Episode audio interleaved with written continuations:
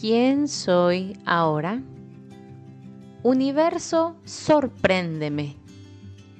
¿Has escuchado esta frase últimamente tan trillada? Me da un poco de risa, pero no de burla, sino de nervios, cada vez que la escucho o la veo en redes sociales. Porque con mucho amor y respeto te comparto que creo que no todos estamos preparados para que nos sorprendan, en especial el universo. Y es que todo se resume a nuestra ya platicada aquí en este podcast necesidad de control. Cuando estamos preparadas para que el universo nos dé lo necesario para nuestro más alto bien y el de todos los involucrados, significa que estamos en rendición radical.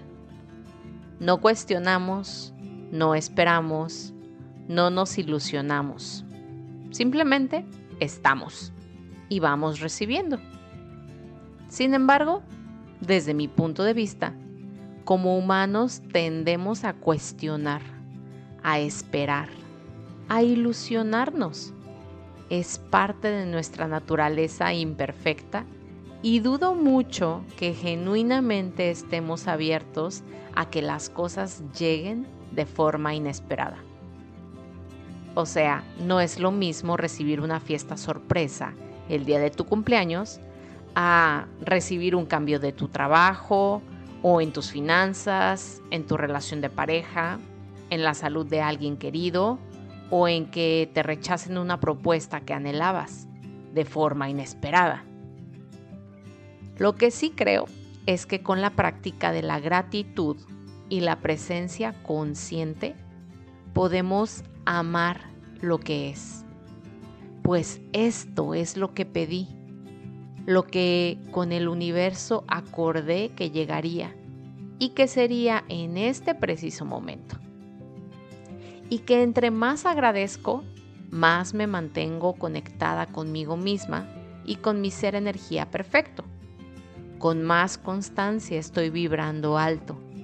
Entonces menos requiero controlar y más ligero se vuelve esto de recibir sorpresas. Estoy entendiendo que mi tarea es mantenerme vibrando alto, conectada, en gratitud, saberme victoriosa aun cuando las aguas se ponen algo turbias.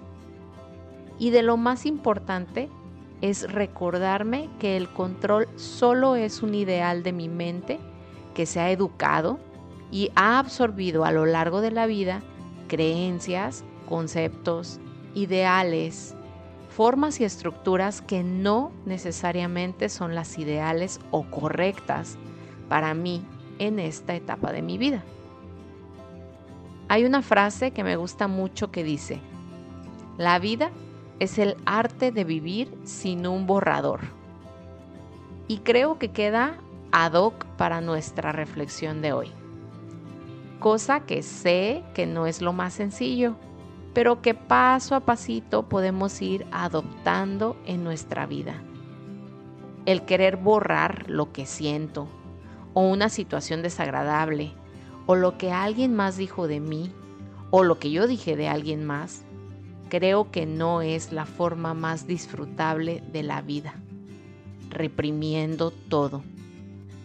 Creo que vamos con la pluma o el marcador en la mano, dibujando, diseñando, creando y a la vez aprendiendo a confiar en eso que dibujamos, diseñamos y creamos, confiando que es perfecto en tiempo, forma y espacio. Por ende, cuando el universo, o Dios, o la fuente, en quien tú creas, dispone algo diferente a tus planes, puedes elegir el tiempo que pasas en ese estado de resistencia, enojo y frustración. Y considero que la maestría no está en dejar de sentir esas emociones, sino en la rapidez con la que vamos progresivamente saliendo de ellas, recuperándonos, recordando que la vida es tan solo un juego de colores. Gracias por estar aquí y compartir este episodio con tus personas luz, personas que quieres ver felices y en calma. Te invito a reflexionar más a profundidad sobre los temas en nuestros episodios en nuestro nuevo canal de difusión en Instagram, donde también puedes localizarme y así co-crear. Encuentra el enlace en la descripción de este episodio. Bendiciones.